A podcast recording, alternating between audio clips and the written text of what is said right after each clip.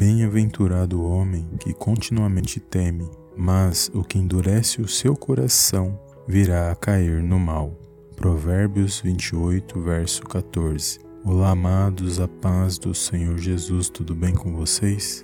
Bem-vindos a mais um vídeo aqui no canal Palavra é Vidas. E a palavra de Deus hoje é: Deus não me deixará tropeçar no mal. Então declare nos comentários que Deus, Deus é quem te guarda e te livra de todo mal. Quantos livramentos o Senhor já nos deu, mesmo aquele que nós vemos e aquele que nós não vemos. Por isso, vale a pena temer a Deus, confiar e buscar a Deus todos os dias, porque é Ele quem nos guarda e nos protege de todas as situações que nós não sabemos. O inimigo pode até ter preparado situações, armadilhas, levantes contra mim e contra a sua vida, mas nós apresentamos a Deus e confiamos e cremos nesse dia de hoje que todo mal está caindo por terra e será lançado fora da minha e da sua vida. Então declare que Deus não deixará que você tropece no mal, porque Ele sabe o que é bom para cada um de nós e Ele vê todas as coisas. A palavra de Deus diz que Ramã foi enforcado na forca que ele preparou para Mardoqueu, porque ele se esqueceu do Deus dos exércitos de Israel que guardava a vida de Mardoqueu. Assim será também na minha e na sua vida. Então que nós possamos declarar todos os dias que Deus se faz presente e que é Ele que nos guarda nossas vidas, a nossa casa e a nossa família quando nós buscamos verdadeiramente e apresentamos as nossas situações na mão dele. Então não deixe de crer, de buscar a face do Senhor em oração e crer na sua vitória no poderoso nome do Senhor Jesus. Amém.